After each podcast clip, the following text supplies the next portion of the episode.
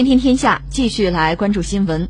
根据美国约翰霍普金斯大学疫情中心的实时数据，截至北京时间三月十六号九点三十三分，全球新冠肺炎累计确诊病例已达十六点七九万例。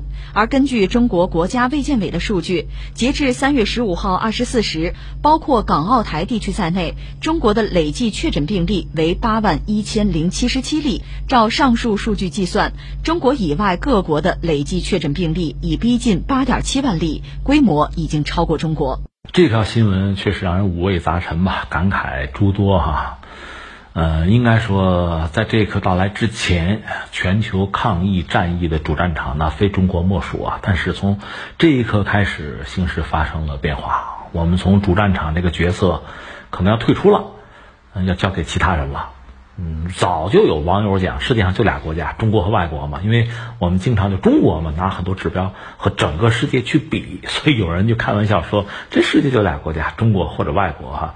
现在真的是这个状况，呃，中国这个主战场的角色要让位给其他国家，让位给外国了。嗯，怎么说呢？这个让人心情五味杂陈吧，谈不上轻松，甚至同样感到很焦虑。为什么？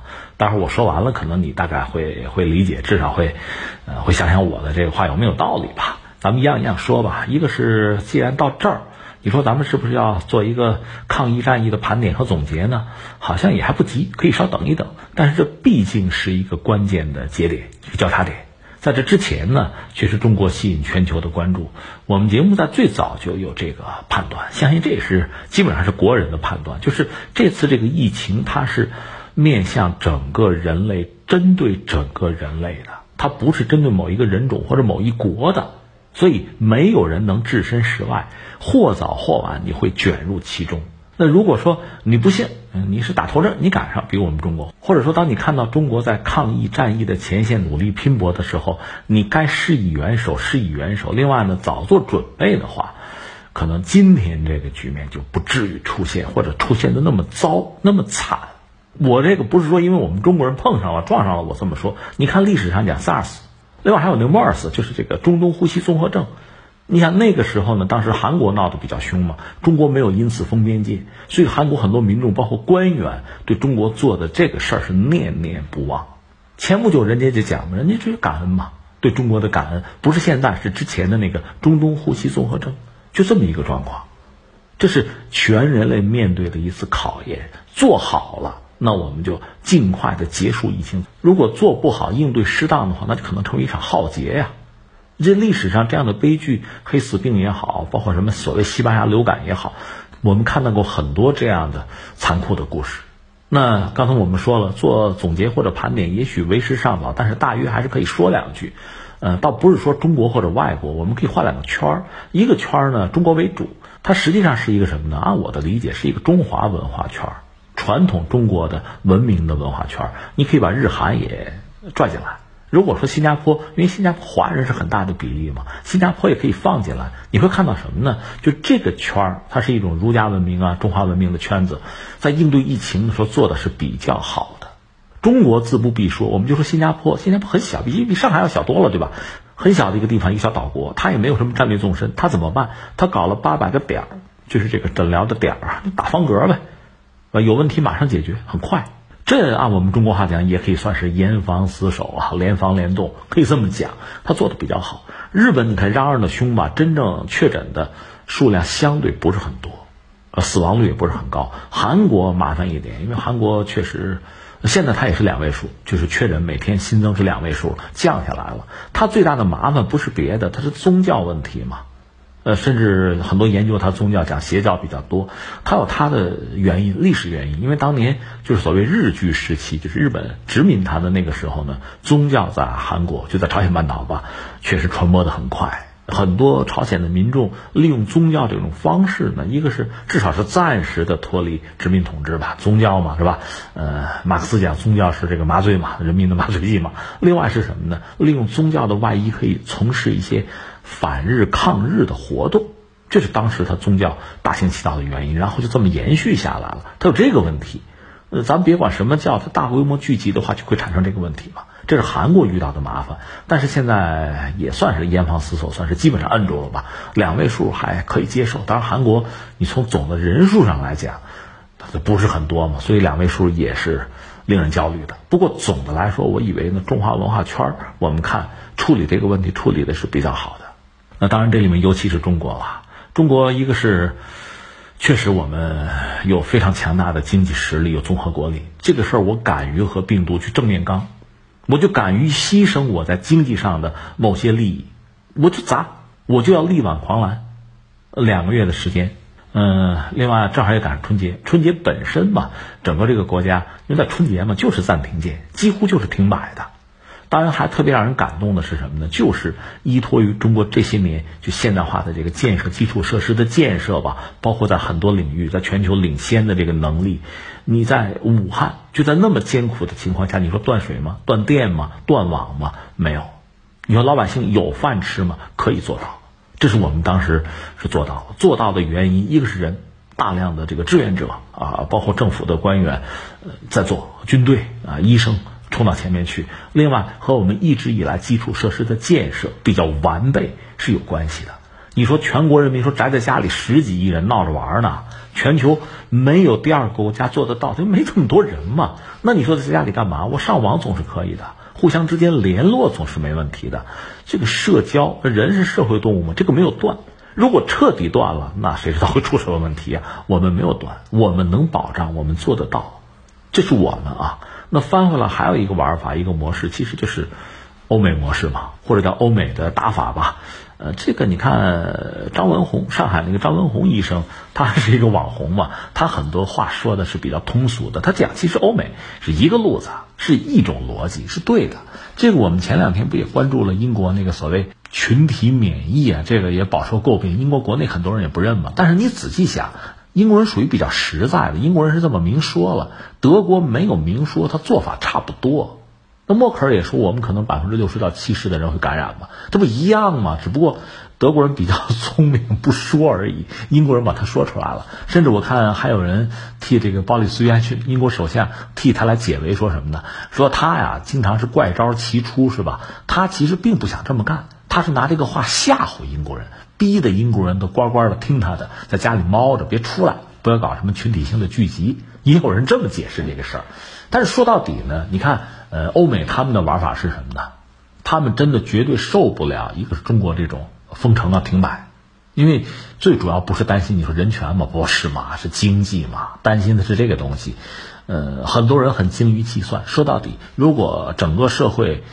呃，经济生活停摆的话，那么国家会付出非常沉重的经济上的代价，这个代价很可能超过是所谓这个疫情带来的人员伤亡的这个代价。说白了，就这么一句话：资本家嘛，算账是很会算的，所以他不能接受呢经济上的停摆或者出大的这个动荡，这是他们没有办法承受的。另一方面，你看这个疫情吧，你如果用这个图来表示啊，那图可能有起落哈，甚至一下子就。就飙升了，这让人觉得难以接受哈。呃，那你看欧美他们要玩的是什么呢？他们想通过的是，就通过概率算法吧，呃，降低发病率，降低死亡率，就让这个曲线不是那么大起大落，比较平滑，在政府和公众能接受的范围之内，就算完事大吉。其实你不觉得他们在在算这个东西吗？如果我们形象一点说，像昨天我们聊的，他们那是什么呢？其实是适者生存、社会达尔文主义，还是那套东西。那就诺亚方舟模式嘛，那谁能上船上船，上不了你就认倒霉呗，是吧？就是老天爷给你安排成什么样算什么样，你就乐天知命就算了。中国人不是这么玩的，我们是流浪地球模式嘛，那就是这个联防联控啊，全民皆兵啊，这是我们的模式，大家一起来啊。但是昨天我也分析了，这个每个国家真的有国情，你让他这么干，让他学武汉，他可能真学不了，这是他们的事情了哈，不用替他们操心。我的意思是说，现在确实出现了两种不同的模式吧。你看这个中华文化圈、儒家文化圈的这个模式，它应对疫情，它确实强调全民的参与，大家共同的动员啊。呃，西方、欧美他们有他们的玩法，甚至有些国家不就就干脆什么瑞典呢、英国这被认为就是投降嘛，完全就放弃，我也不做统计了，是吧？重症的在医院能治治，他觉得这样可能减少医疗资源的挤兑，否则造成恐慌的话，大量的人挤到医院，你还是处理不了嘛。那我看到这个有德国的学者这样解释他们的这个策略哈，就所谓确实病来如山倒嘛，咵一下子病毒攻过来，一下子会有非常大的感染率、死亡率，这个整个社会是没有办法承受的哈。短时间内一下子这个数据，呃高到离谱，大家确实会恐慌。那怎么办呢？如果把这个事儿摊到十二个月去，那就好办了，医院也好接受，呃，那么医疗资源也够用，公众从心理上也不至于恐慌，这不就很好吗？他们是通过这么一个方式，或者叫什么拖延吧。如果你一定要说，比如持久战哈，论持久战里边第二个阶段叫什么呢？叫相持嘛，是这么一个过程。他们想把这个过程拉长，通过这么一种方式呢，是不是能够减少医疗系统的压力，也想减少这个感染率、死亡率，所以他们也会减少人的流动和聚集，就一系列他们能做的把它做到了，能做不到的也不要强求，我就这样我就认了，是这么一个状况。那现在我想说的是什么呢？这个所谓优劣，我也觉得没必要比较。每个国家国情不一样，你要求他做他做不到的事情，没有什么意义哈。问题在哪儿呢？问题如果真成了一场持久战的话，麻烦会比较大。一个是全球经济这前景就非常的不明朗了，而且这应该说，就这次疫情是人类在真的是完成一个全球化之后，呃，在现代比较发达的。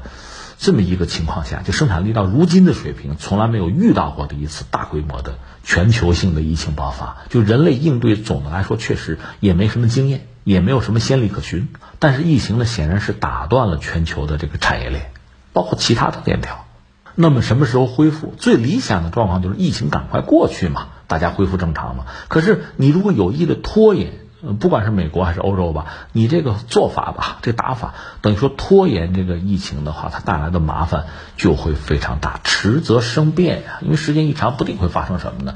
这个让人觉得也也觉得很困惑。因为特朗普本人嘛，呃，当然我们承认他也是两难。如果他把这个疫情如实相告给公众，可能会引起恐慌，恐慌确实会带来医疗资源的挤兑。他有没有做好准备啊？虽然说中国争取了时间，他没有做好准备，那。经济可能也会出问题，会下行。那你为了保经济呢，不向公众如实相告，那可能经济一时还好。但是如果公众得知真相，现在这个状况就是得知真相之后更大的恐慌，那你不产生更大的麻烦吗？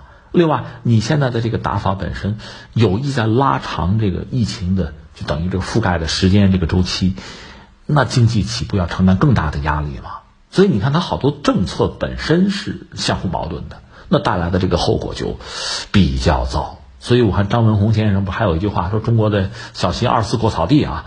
我倒觉得整个中国谈不上，但是一些大城市，比如说上海，包括北京这样一些大城市，出现二次过草地是有可能的。就是说，你毕竟和整个世界还要交往，你是安全，你没事儿，他们有事儿啊，这实际上也会影响到我们中国的康复。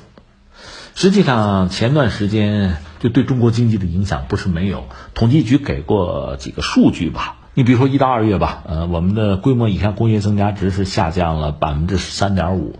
另外呢，固定资产投资是跌了百分之二十四点五，这数字确实让人觉得不好看。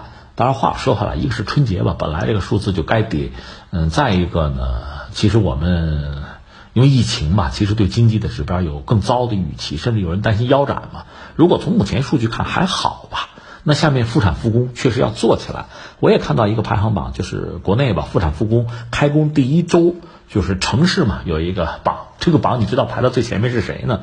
那得表扬河南，河南做的不错，排到第一的是周口，之后是郑州，第三是开封。至于我们河北做的最好的，居然是邯郸，排到第九位，北京排十一。石家庄排十三，是这样的，就是复产复工啊，啊，复工率比较高。就我们在努力做这个事情，但如果疫情在国外得不到有效的控制、遏制，甚至还在扩散，甚至某些人还想有意的拖延的话，如果是这样的话，其实对全球的经济肯定不是好消息，对我们自己也不是好消息。所以你看，在这个领域，中国需要做的一个是做好自己，另外确实还需要力所能及帮助一些朋友。再就是呢，应该是力促全球吧，呃，各主要经济体啊，主要的政府在对待疫情的问题上，还是要想办法达成共识，还是要积极主动，最终呢，是以尽快的让疫情过去，恢复经济作为一个共同的政策。